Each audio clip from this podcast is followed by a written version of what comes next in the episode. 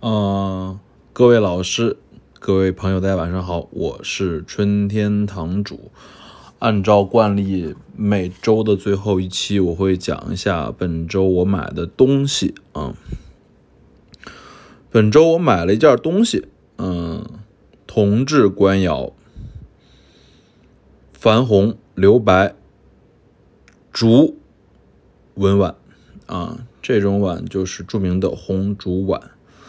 这个东西呢，最后我退掉了。我退掉的原因也很简单，因为我觉得不开门。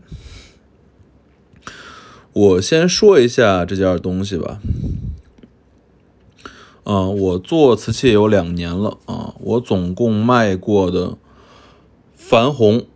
留白、竹纹的碗盘总共是四只，两只我觉得是不开门的。两只是很开门的啊，我先讲一下价格啊。首先，如果是一只开门的光绪的矾红留白竹纹的碗，碗的价格大概是人民币三万五到四万五之间。如果是盘子呢，盘子比碗贵很多。盘子现在的价格是在六万到八万之间啊，好的时候，年景好的最强的一三年的时候卖到过差不多十七万一对儿啊，十八万一对儿。现在我估计，呃，稍微降价格降一些了。嗯，这类的矾红、留白、竹纹碗呢，是清宫著名的一个品种。这个品种是从乾隆时候开始烧的。在雍正的时候呢，是白地红竹，白地红竹就是白瓷胎上用矾红画竹。到了乾隆朝的时候呢，它反刻为主，先用矾红地，然后再用刻把这个中间的露白处做做成纹这个竹的形状，从此就定下来，就是变成矾红留白竹纹碗，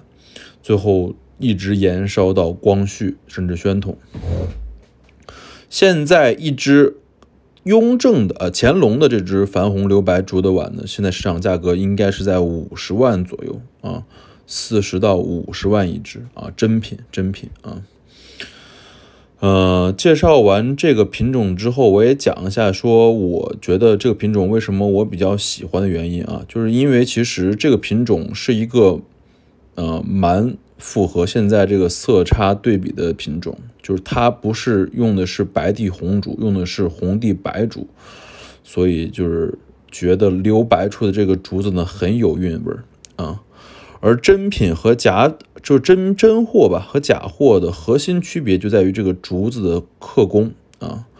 你要仔细去真的对比过这个真品和仿品这只竹子留白的出的特征，就发现这真品的这个。整个竹纹的这个阴阳相背和这个刀工都非常老辣，它其实本质上就是矾红地全上满之后，用刀子把这个矾红地的这个再割掉啊，剩下来留露出白底啊，所以它这个刀工是非常流畅、非常漂亮的。我自己上手过一只乾隆的啊，非常的好看啊，当然我自己是没买，没有买啊，买不起啊，然后。今天就是讲到这个品种时候，就讲到这是我买的这只铜制啊，大清铜制年制的矾红留白竹的碗啊。这只碗我买回来是七千二啊，这个价格其实我觉得本来就是从图片上看我是有疑问的啊，所以这个价格其实我也是有疑问，但是我因为我想赌一下，看这个东西，嗯，如果是对，能卖到四万多嘛，所以它这个利润空间还是个六倍的。所以就给卖家说清楚，说说，我觉得粗看看起来老，但是我想上手看啊啊，其实为什么说觉得它的看的好呢？就是觉得它粗看好，因为它这个整个胎釉的感受给你还是觉得黄化自然，嗯，黄化处的这个润度和这个积积灰积黄的感觉都很自然，所以虽然它的。整体纹饰看起来稍微有点点手法有点点软弱啊，但是我感觉老可能是老的，会不会是民国的啊？所以就拿回来看啊，拿回来看之后，我最后还是退掉了啊，觉得不开门。然后讲一下我觉得不开门的原因啊。第一就是，呃，我先讲一下啊，铜制款、咸丰款和铜制款是整个清代官窑款里面整个结构架构最松散的款，所以也有俗称，就是最质弱的款啊。质弱，质是稚嫩的质，弱是弱小的弱啊。整体看起来就是，并不像光绪款或者道光款。嘉庆款、乾隆款这么紧啊，这么的有规矩感。咸丰同治的款，尤其这个，不管是它这个咸丰的这个咸字啊，还是这个同治的这个同字和质字，感觉都是呃架构很松的啊，包括它那个大字都是很松的。所以这个款儿我感觉首先。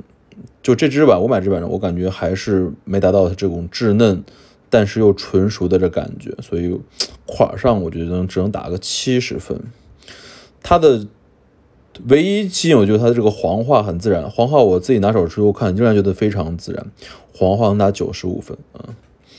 然后再仔细看它这个矾红留白竹的这个画法啊，整体画法，不管是阴阳相背，还是流畅感，还是竹节处的塑造。还是这个整体的这构图，我觉得有八十分啊。但是因为我自己过手过那只乾隆那只真品的，感觉，嗯，包括我自己卖过光绪的，我感觉还是整个留露白处的这个刀锋，包括这个整个画法，嗯，不硬朗啊，不硬朗，嗯。然后再综合的看一下这个釉面啊，釉面其实认真说，我觉得。谈得上莹润啊，但是摸来摸去觉得还是现代感有点强，所以我最后当时买完之后觉得可能是民国，自己上手之后觉得还是偏新啊，就觉得是现代瓷器，所以我就退掉了。啊，大家今天讲就是讲一个我这周买这个。一只碗的故事啊，大家通过我这个叙述中可以看到我买这只碗的动机、诉求、利润空间，以及我最后上手之后检查的这个过程中的评分的过程，最后的决策啊，这就是一个古董商每天的工作，好吧？物件开门不解释，纯天堂藏词。